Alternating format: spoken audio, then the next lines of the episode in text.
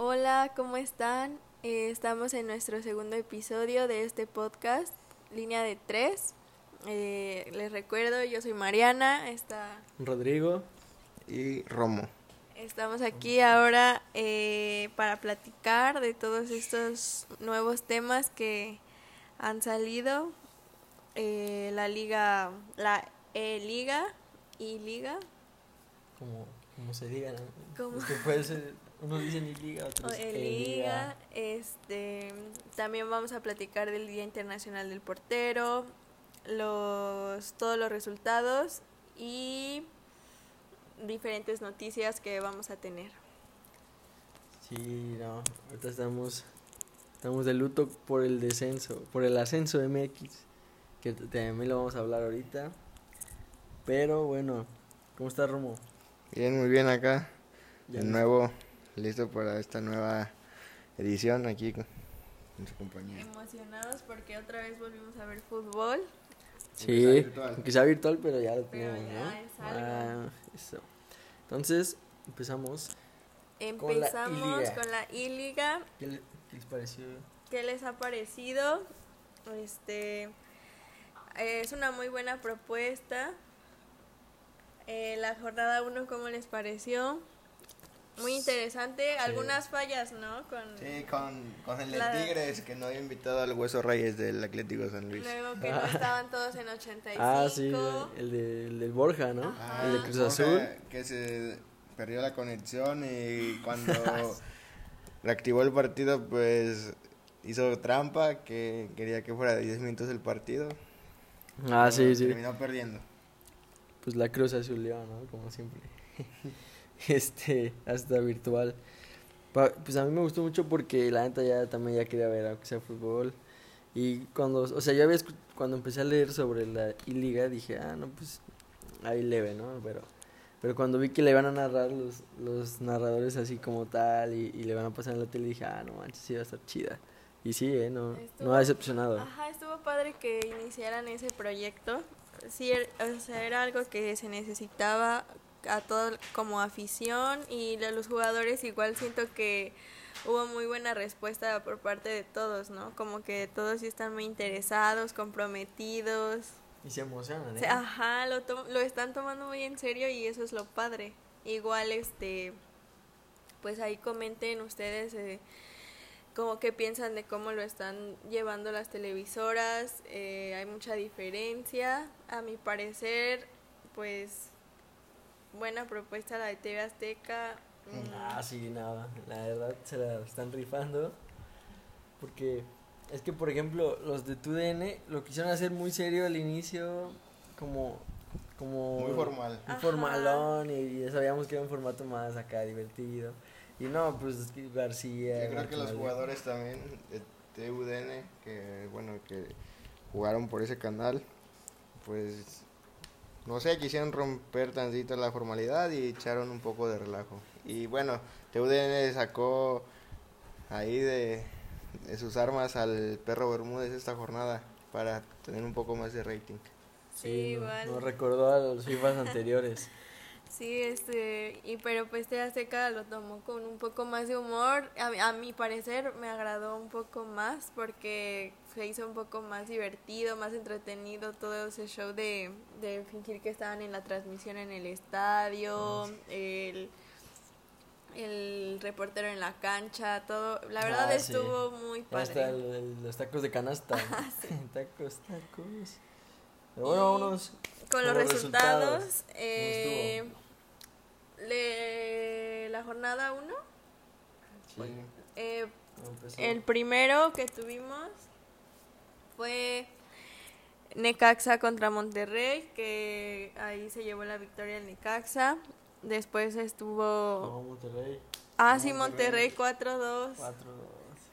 Cierto. Y después tuvimos Atlas contra Cruz Azul, que igual Atlas este se llevó 4-1 y pues la tristemente el AME cayó 3-0. Contra Ormeño. Benedetti no le fue muy bien.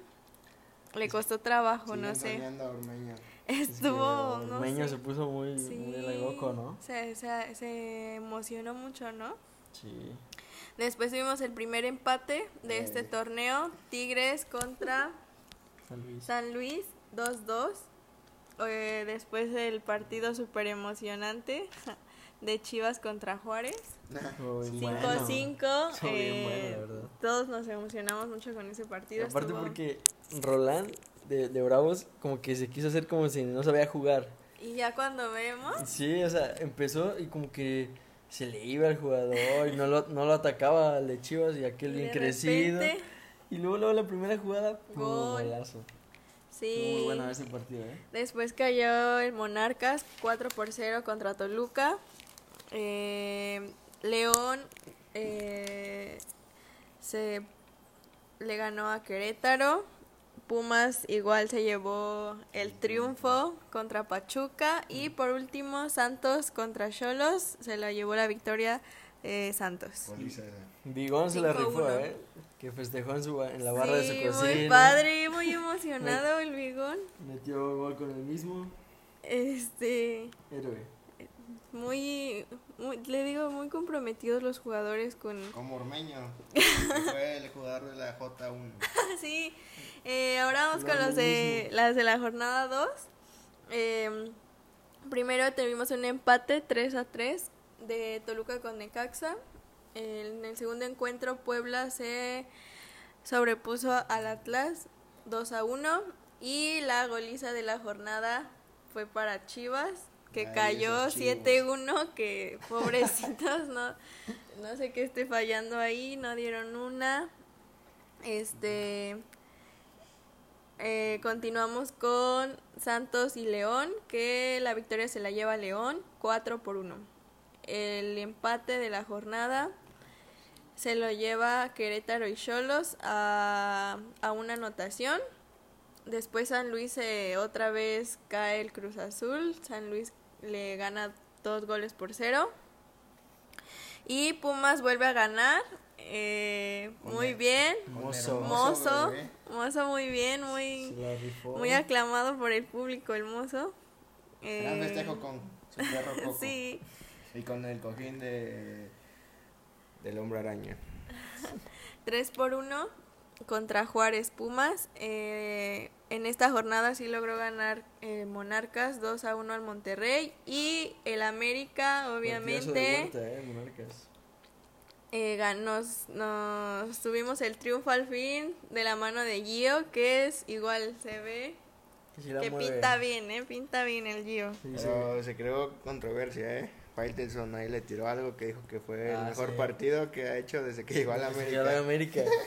Pero sí difiero ahí. Yo digo que fue contra Cholos cuando metió el golazo. Sí, Y asistencia. sí ha tenido buenas participaciones. Y estos son los resultados de la jornada 2 de la I-Liga. El jugador de la jornada se lo lleva Kevin Álvarez por sus 7 goles. Contra Chivas. Y el, y el líder de goleo, que con unos goles, pero pues él los anotó primero. Yo me voy, creo que es por eso que le dieron el primer lugar. Es el, el Mosquito Sosa, de León. Bueno, Igual- pero ¿dónde igual dejamos a Ormeño, no? Que, que, que dos partidos, dos victorias. En el primer partido hack trick con él mismo. Y- Ídolo Ormeño. Sí, no manches. Eh, Entonces, en la tabla hasta arriba con 6 puntos se encuentra León. Sí. Eh, y pues tristemente y en un lado opuesto, Cruz Azul hasta el fondo. Con cero puntos. El único que no ha sumado. El único que no ha sumado, oigan, qué triste. Nada que ver con la, la Real. Sí, ahí Mal. andaba on fire. Esperemos En que primer se, lugar. se recuperen. Pero bueno, esos fueron los resultados. Y ahora vámonos con las noticias. ¿Qué nos tienes, Romo? Es la desaparición del ascenso de MX creo que es algo muy mal. Creo que la liga está viendo algo más por, por lo económico que el aspecto de, de lo que pues la gente quiera a sus equipos. Hay equipos de mucha tradición en el, en el ascenso, o de muchos años más que nada, como el, el Atlante, ¿no? Que, que lamentablemente descendió, ahí por eso del 2014 ya no ha vuelto. Dorados, que pues, pues Dorados ya ha estado también en primera división, si no mal recuerdo, dos ocasiones. Celaya también, Que tuvo a Butragueño. donde llegó a jugar Michel González, el ahora director técnico de Pumas. Butragueño, Zacatepec. Zacatepec, que pues es otro equipo que llegó a estar en primera división hace algunos años. Y equipos nuevos, ¿no? Pero bueno, creo que independientemente de que sean nuevos o no, creo que los clubes como los jugadores tienen ese sueño de subir a la primera. Y pues ahorita qué va a pasar con esos jugadores, tienen que, que buscarse ellos un equipo fuera de México, la verdad. Porque ahorita sí, con todo eso también del pacto de caballeros, entonces pues las oportunidades se les cierran yo creo que aquí en nuestro país, no sé, en, la, en los Estados Unidos, en las ligas de Centroamérica. Es lamentable lo que hace la administración de la liga, la verdad. Sí, la, la verdad estuvo pésimo. Y muy triste. Porque sí, como dice Romo, es la esencia de jugar en la liga. El no salvarte, porque pues no todos están siempre o sea, descendiendo, ¿no? Pero eh, eso de mantenerte alto para que no desciendas. Y en, el polo opuesto, los jugadores de ascenso, mantenerse a tope para poder ascender. Esa era como la emoción y lo que traía pues a la gente. Ahora con la liga de desarrollo que pretenden o, cualquier otra liga, este, verdad como muchos lo han dicho, se va a perder el interés de la gente, este, igual de dueños que van a invertir. La verdad yo veo muy muy mal el pronóstico para, de esta liga. Yo, yo lo veo que va a ir en declive en cuanto, como lo mencionaba, el interés de los aficionados, tanto como de los inversionistas. Sí, igual hay que ver las dos caras. Eh, igual la Liga de Ascenso había tenido muchísimos problemas económicos. eh, varios equipos se habían estado dando de baja. También hay que recordar que ha habido muchos problemas por la venta de franquicias, la compra de franquicias. Ahí ya entran muchos temas de corrupción. Entonces, este, hay que ver los dos lados. Es muy triste porque, como dicen muchísimos jugadores, ahí tuvieron una, una oportunidad más de seguir jugando al fútbol, de seguir con el sueño, que ya no se logró en primera, entonces ha de ser un momento de- demasiado difícil. Pero también eh, hay que ver, bueno, cierto, el otro lado de, de la moneda, que es eso, eh, la liga de ascenso ya se estaba llenando de corrupción igual y la desaparición no era como la mejor solución, ¿no? Pero vamos a ver qué pasa. Supuestamente está planteado eh, hacer este piloto cinco años, pero no sabemos con certeza lo que pueda pasar. Bueno, y es lamentable, ¿no? Que equipos como Chivas, que saben que, que están ahí en esas posiciones de la lucha por el descenso, voten a favor de que desaparezca, ¿no? Que se proponga, esta, bueno, que es uno de los equipos que propone que se desaparezca el ascenso y se forme esta nueva liga de desarrollo. Un equipo que se hace llamar grande, yo creo que debe ser grande en todos los sentidos, ¿no? Exacto, además... Eh, Pues, este, sí, de hecho, por, es- por eso mismo se crea esto, ¿no? Por, para salvar a Chivas, la verdad. Y, y a lo que voy, a otra cosa que quería mencionar era que muchos de los, o sea, el problema de, de la mayoría de los jugadores que estaban en ascenso tienen más de 23 años. No, no lo entrarían que- en el desarrollo. Exacto. Pero creo que se podían cinco, ¿no? Jugadores. Así cinco, pero Pero tres en cancha. Son, Son muchísimos los los que quedarían prácticamente desempleados. desempleados y, y pues sí, de hecho varios ya estaban publicando así como cartas de comunicados que vean por sus derechos de los jugadores, que pensaran en, en ellos que son los que realmente mueven esto, porque sin ellos la verdad pues no, imagínense que fueran los puros dueños de equipos, no, o sea, los jugadores tienen, son muy importantes y, y se me hace que les están jugando muy mal. Sí, además eh, fue una muy mala jugada que hicieran este proceso en estos momentos que estamos con la pandemia, que estamos en contingencia, que los jugadores están parados. Eh, es, veo muy complicado que se haya tomado de la mejor manera esta decisión. Ya que las reuniones por las cuales se tomó no fueron presenciales. De igual manera era algo que ya se llevaba eh, maquinando muchos años, eh, la desaparición del descenso. Pero, eh, del ascenso, pero eh, se me hace una muy mala jugada que haya sido en estos tiempos tan difíciles, tanto económicamente como, como este, sociales. Bueno, una- los que votaron a favor, un equipo, un club, una institución como Santos también me sorprendió. Bueno, es un club que, que, pues no, no ha tenido problemas en los, en los últimos años de descenso, ¿no? Siempre ha estado en, par- en la parte alta de la tabla en los torneos. No sé por qué apoya esto. Equipos como Puebla, Bueno, ¿no? pero es que, es que él porque fue, fue comprado, de hecho, para, Para subir. para. Ajá. Y de hecho, O sea, eh, los la que franquicia tienen- era, creo que la de Los Ángeles de Puebla, ¿no? Que, que vimos. Este, entonces que lo compran y ya se forma el Santos Laguna. Mm. Entonces yo creo que por ahí va, por eso. Cholos que, que ascendió bien, ¿no? De una forma, pues, buena por sus propios méritos. Se fue campeón. Fue campeón. Puebla y Atlas que sí eh, son equipos que han peleado ahí, que se han salvado, pero pero pues sí han estado todos estos años ahí abajo en la tabla porcentual, Querétaro incluso también.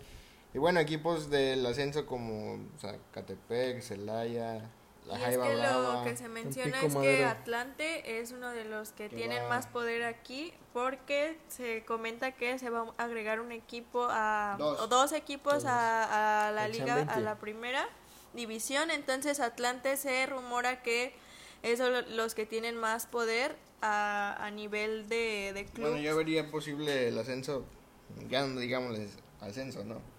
Sino Invitación. su colocación ajá, de De Atlante Dorados, dorados ajá dorados Y bueno, se han creado problemas por- porque han eh, ha habido equipos que han ganado el ascenso, pero no ascienden por problemas que según la Liga MX sus estadios no no cuentan con, cumplen con los con, requerimientos ¿no? con cierta capacidad, pero bueno, creo que eso es lo de menos. Hay, en los países europeos hay estadios más chicos y están en primera división. Exacto, exacto. Como el del Bournemouth, por ejemplo. Que Y, pues, también- asciende y. En la Liga Española, me parece. Es lo que les Ah, comento que ya era más como había mucha corrupción, eh, los, los directivos dejaban ascender a quienes convenía y no Sí. dejaban ascender a quienes no. Entonces, esperemos que dentro de todo esto haya algo positivo con la nueva liga de desarrollo. Esperemos que sí se proyecten talentos nuevos. Bueno, y también, o sea, se me hace algo inconveniente, un inconveniente me surge que van a desaparecer también las categorías sub, que, o sea, o sea, esos, esos jugadores, o sea, la sub 15, pues va a haber un, una diferencia, ¿no? Con jugadores de 23 años, sub 15. O sea, ¿qué les van a hacer? Ya no van a tener su categoría ellos, la sub 17, la sub 20, o sea, también son... Está muy son son ¿no? categorías que por equipo, pues cada equipo tiene ahí al menos 20 jugadores. No creo que su- el equipo de primera en la Liga de Desarrollo tenga 60 jugadores. Sería algo, se, pues no. se viene un panorama difícil para el fútbol, para fuerzas básicas, para nuevos talentos. Esperemos que Sí. no afecte demasiado a nuestro fútbol mexicano porque ahora más que nada necesitamos muchos nuevos talentos, es un cambio generacional de selección mayor, entonces se necesita empezar a proyectar a nuevos jugadores.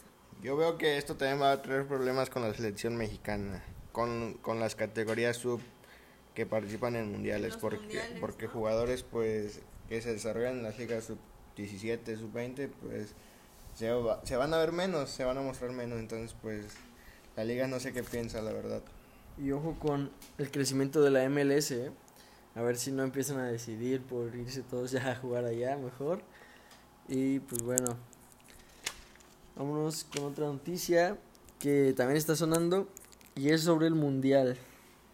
Que dice Joseph Blatter, el expresidente de la FIFA, cree que la realización del de la Copa del Mundo de 2022 está lejos de Qatar. ¿Y eso por qué? porque se dice que se compraron los votos a favor de Qatar.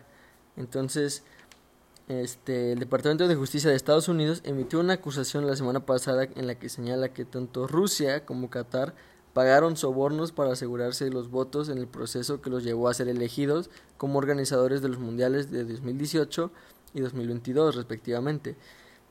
según la acusación, Ricardo Teixeira, expresidente de la Federación Brasileña, el ya fallecido Nicolás Leos, expresidente de Conmebol, y un conspirador vendieron sus votos para que el país asiático organice el torneo. Entonces, eh, lo que dice este Blatter era, por ejemplo, Alemania podría hacerlo, pero ya fue en Rusia, entonces ya no puede ser en Europa otra vez. Entonces, no sería la primera opción, sería Estados Unidos, podría hacerlo. Dice, él, él menciona, son capaces, no es ciencia espacial. Y también Japón podría hacerlo. El problema es que Estados Unidos va a albergar la de 2026, que estaba... Eh, Ajá. es ese- eso sería ajá, el, el, el problema. Y... Pues bueno, aquí, aquí, ¿qué, qué opinan ustedes? Bueno, yo creo que, que puede eso de que compró votos Qatar, pues sí puede ser Sí, real. O sea, tiene un poder económico pues altísimo. domina el mundo casi. Como los Emiratos Árabes, ¿no? También. Y bueno, Rusia también tiene, pues es una nación, Una potencia. una potencia a nivel mundial. Entonces, pues yo no descarto que eso sea falso. Japón dijiste también. Sí. Yo apuntaría igual a que sería más probable que fuera Japón. Igual no sé, eh, es un tema muy complicado y ojalá existan sanciones para esto. Pero es que, por ejemplo, en 2021 Japón va a tener los Juegos Olímpicos. Ay, cierto. Entonces sería dos años de... Yo que, cierto. este, no sé, un país europeo, tal vez. Pero es que Ya ya, no no, ya, no- ser. ya fue en Alemania. Tiene que ser Digo, en Rusia, continente, ¿no? Aja, no puede, o sea, no... Africano, tal vez. Sí, que puede se ser un africano. África, otro mundial China, aquel. no sé. icónico, Sudáfrica 2010, inolvidable. La verdad, sí, este... Es un tema complicado. en Estados Unidos la verdad estaría muy bien por los estadios, este, pero como dice, eh, va a albergarlo para 2026, entonces se necesitaría un nuevo anfitrión para 2026 y eso nos favorecería porque México iba a estar dentro de esos países y ya no tendríamos Juegos Olímpicos, digo, mundial. mundial. Pues esperemos que se resuelva y este vamos a estar Otra- pendientes, seguimos informándoles de qué sucede con la nueva sede, o si es que cambian o se queda la misma. Y otra cosa, ah, también los jugadores de la América ya aceptaron la reducción de sueldos, pero no lo han querido hacer público, es- no- desconocemos las razones, pero por eso es que la América no ha hecho el comunicado, pero ya ya, Ya está, ya, está ya está hecho que Yo ya creo es- que el primero fue Renato Ibarra, ¿no?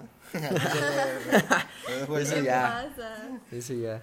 Ah, que por cierto también Pachuca ya negó tener interés sobre él, que se había estado mencionando. rumoraba, ¿no? Ajá, pero ya dijeron que no, porque también tienen principios de ese estilo.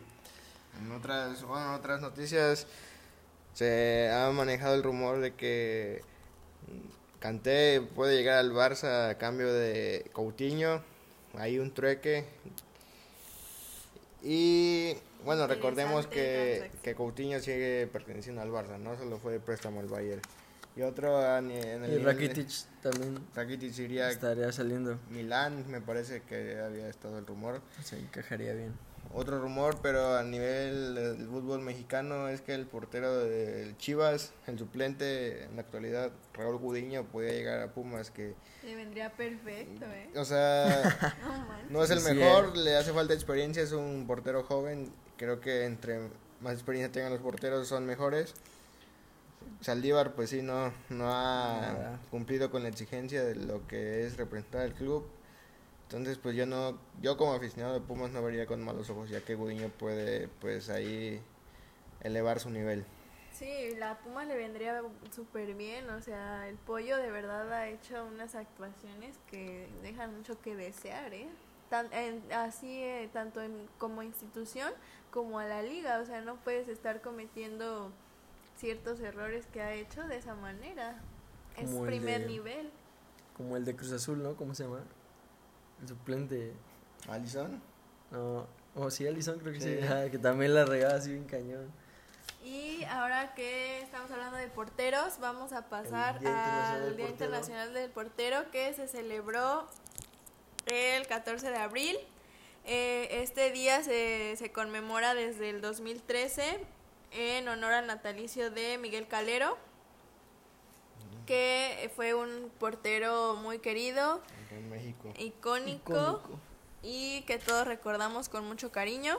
Por sus uniformes coloridos también. Con- salir con gorra al campo. Salir con con gorra al campo, sí, cierto. Por sus atajadas. Sí, También. era un porterazo, Liderazgo. la verdad. Sí. Entonces, eh, hoy nuestro top 5 va a tratar de los Porteros. 5 mejores porteros de la Liga MX actuales. Para Para Romo. A ver, top 5 Romo. Bueno, es algo Porteros. difícil, ¿no? Sí. Eh. Hay porteros, por ejemplo, que siendo que entrarían, pero están comiendo banca, como Jurado, que está en, Cruz Azul y no ha tenido minutos en el primer equipo, ¿no? Es un, sí ha cometido errores, pero pues yo le veo potencial. Lo veo como el portero a futuro titular de la selección mexicana, la verdad. También, yo también. Pero bueno, con los, voy con los que están teniendo minutos, ¿no? La verdad, se me va a hacer difícil ponerlos en un orden, pero yo creo que los voy a mencionar así, ya pues a su gusto. No sé, ustedes pónganlos. Este, creo que ahí podría entrar Barovero, Sí. Buen portero, buen Portero. tiene a veces manos de mantequilla, ¿no? Pero, pero no su trayectoria lo avala en River. Este, Jonathan Orozco. Sí, también. Muy buen portero también. Este, Cota, Sí, la neta. Aunque me cae mal, pero. Sí, Sí, ha tenido buenas, muy buenas actuaciones. atajadas. sí, este, ¿qué otro? Vas tres. Pues Ochoa también, claro, Obviamente. El mejor Es- portero sus de salidas, México. las salidas no son lo suyo, pero, pero pues sí Pero tiene cuando grandes tajadas. reflejos, sí. Habla de. ex- ah, es muy, un portero muy experimentado. Sí, la verdad, sí, no. Nomás el partido contra Cruz Azul, el último que se jugó, de jornada 10. con Habló tajadas la aventó, ¿eh? experiencia, habló la experiencia. Y pues pondría a Viconis, que también este Sí. torneo ha sido Sí se la rifa, Viconis. Sí. Sí. Eh, pues sí, son porteros que nos han regalado atajadas memorables. Ochoa como nos ha, nos ha ayudado a nivel selección cuando eh, en Brasil eh, hizo unas, ataca- unas atajadas de ensueño. Sí. Pero bueno. Y del mundo, un top 5 todos.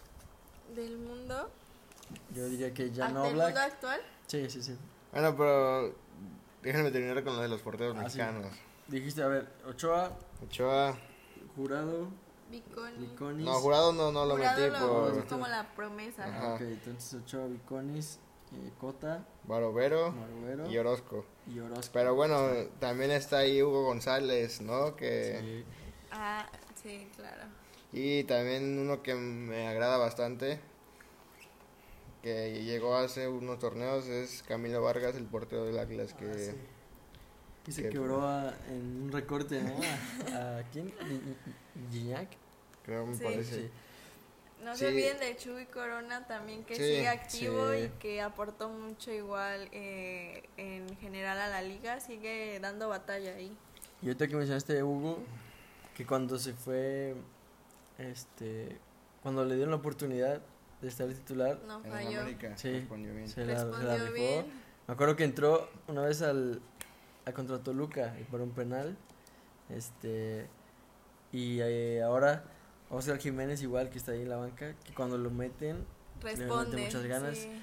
y, y yo digo que estos dos últimos esos dos este suplentes de la América la han hecho muy bien.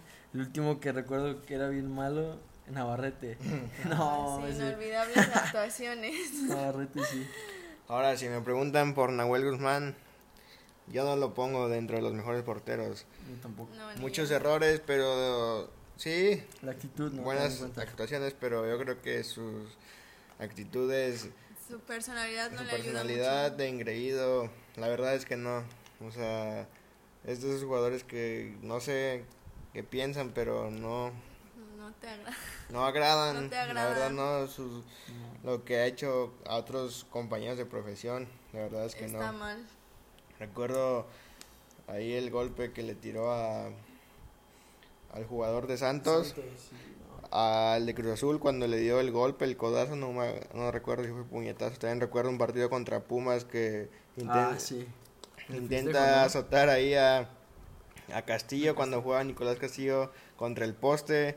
Cuando a Lustiza le metió un gol bombeadito ahí, como que le quiere dejar los, los, los tachos del zapato o como que le tira la patada. Entonces, pues no, es un jugador que realmente no, Sí, conductas no tiene mi admiración. antideportivas, Sí. ¿no? Muy feas. Y bueno, hemos Con llegado al final de el segundo episodio de Línea de Tres. Y pues ahí cuéntenos qué tal les pareció en, en redes sociales. Pasen, Mándenos pásenlos mensajes, a sus, a Compártanlo sus compañeros, a todos, ahorita en cuarentena, a los hablar amantes de del fútbol, fútbol. es vida. Y bueno, nos despedimos. Gracias. Gracias por escucharnos, Nos espero les Hasta la agrade. El próxima. próximo Que miércoles. estén bien, no salgan de su casa. Quédense en casa viendo videos viejos de sus, de sus equipos. Con la E-Liga. Bye.